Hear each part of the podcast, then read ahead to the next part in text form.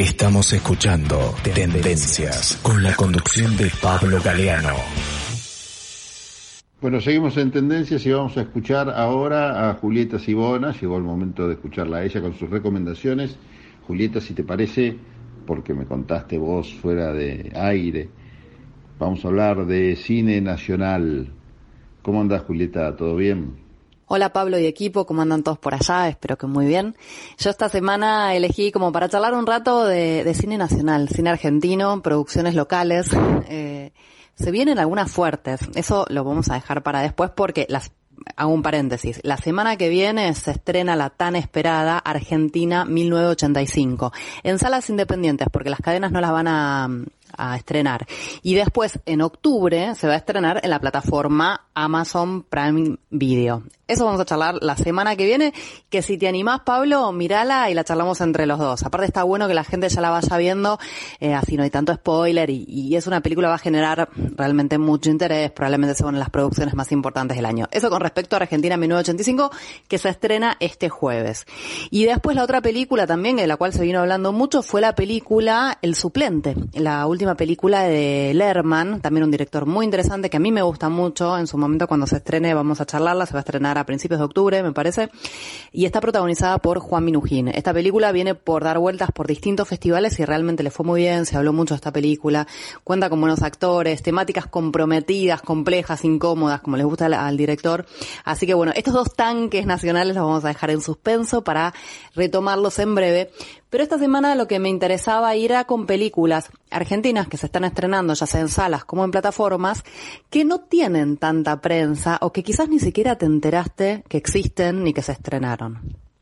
Es cierto, son películas que quizás no tienen los condimentos para dar con el gran público, tampoco están hechas para, para eso.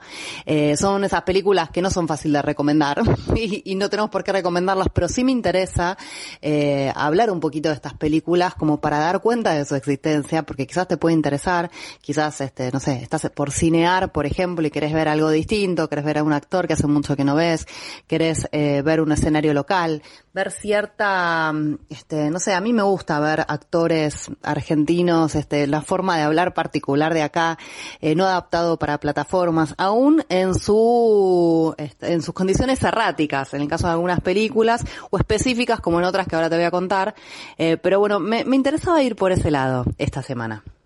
La primera de estas producciones es Corte. Ese es el nombre de la película de Guadalupe Yepes, que va a contar la historia de una pareja, una pareja que bueno, que se acaba de separar, estuvieron juntos, ella tiene mm, hijas, se nota que estuvieron mucho tiempo en pareja, la cuestión es que cuando ella comprueba que le fue infiel, eh, lo echa un poco de la casa, pero no puede terminar de cortar con esa relación y él tampoco.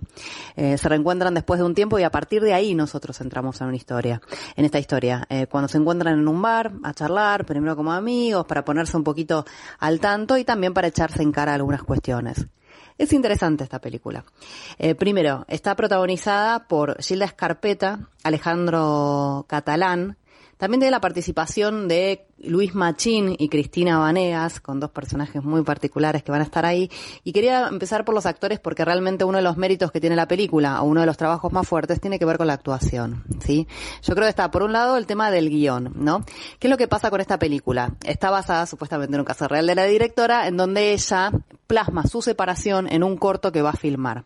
Y a medida que va filmando este corto, también va trabajando con su ex porque era el guionista. La cuestión que se va a ir contando, la, la, información de prensa habla de, de, una estructura de mamushka, pero eso diría como distintas dimensiones o como que se van en, encabalgando y cambiando estas escenas entre la ficción y la realidad de esta pareja. Tiene algunos elementos bastante reiterativos la película, pero bueno, también es así en las parejas, ¿no? Sobre todo en los momentos de crisis en donde parece que una y otra vez vuelve sobre lo mismo y no se puede salir. Y juega un poquito con esto. También el tema de la puesta en escena, con el color, con la iluminación. Pero como la película es una película sobre una película, también se va a estar hablando de estas cuestiones dentro del film. Eh, me pareció interesante, me pareció algo, pese a, a lo clásico de volver a contar una película que simplemente pasa lo que tiene que ver dentro de una pareja que se está separando, que no se puede separar, o un amor no correspondido, o un momento de crisis, o lo que sea. Primero, volver solamente a esto, digo, me parece por un lado súper válido y volver a explorarlo de otra manera. Y después, por otro lado, este, sin estos condimentos que, bueno, muchas veces tienen las grandes películas así de Hollywood, de Netflix, que tienen que tener un montón de ingredientes escabrosos y rebuscados, digamos, vamos a mirar a los ojos a los personajes, vamos a mirar a los ojos a la composición de los personajes y quién los compone, qué es lo que está pasando ahí atrás, ciertas cuestiones que tienen que ver con el maquillaje, con la puesta en escena, con, con la función de los actores, ¿no? Dentro de la película, tanto en lo que sería la historia real como la ficción.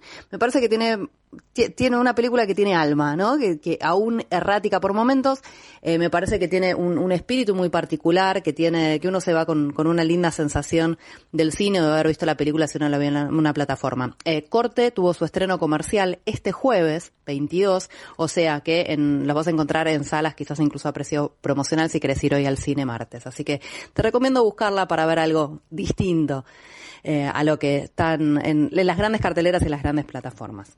Y no me quería extender demasiado, pero antes de irme, unos adelantos, unas perlitas que realmente no tienen desperdicio. Una de ellas es Vikinga de Silvina Sperling, una, un documental que se sumerge en la vida artística de Patricia Stokoe, quien fue la fundadora de la expresión corporal. A través de su hija y de su relación con la directora.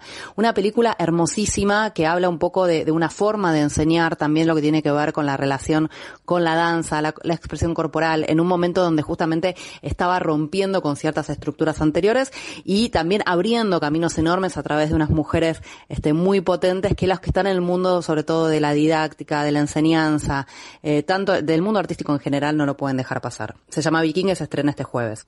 Y después un recordatorio, porque lo habíamos mencionado en algún momento, del 28 de eh, septiembre al 2 de octubre en el Centro Cultural San Martín se va a estar realizando la décima semana del cine documental argentino. Es un ciclo de preestrenos de documentales, también se los super recomiendo. Lo mismo que la semana del cine italiano, y a mí me encanta el cine italiano, ya escuchar hablar en, italiano, este, digo, más allá de los paisajes, de la Toscana, de las recetas, digamos, me parece como que es interesante como, como visión también, y siempre las disfruto muchísimo estas películas. Y bueno, y está regresando justamente la semana del cine italiano en su versión presencial del 29 de septiembre al 5 de octubre en Cinépolis Recoleta. ¿Te acuerdas dónde estaba el Village? Bueno, ahora se llama Cinépolis hace un tiempo, ya bastante largo. Esto es Vicente López 2051 con entradas, este, digamos, los precios son, son más o menos este, lo mismo que será una entrada de cine, pero se la súper recomiendo. Ofrece realmente una selección de nueve películas, este, muy representativas de lo que es el cine italiano actual. Así que bueno, cine documental en el San Martín, eh, cine italiano en Cinépolis Recoleta, también los dos ciclos muy recomendados. Y bueno, nos reencontramos la próxima, Pablo. Si te copás, quizás hablando de Argentina en 1985 los dos. Te mando un beso grande y un beso a todos. Chau, chau. Tendencias. Conté de testimonio. Conté de templo. Conté de tolerar. Conté de terminología.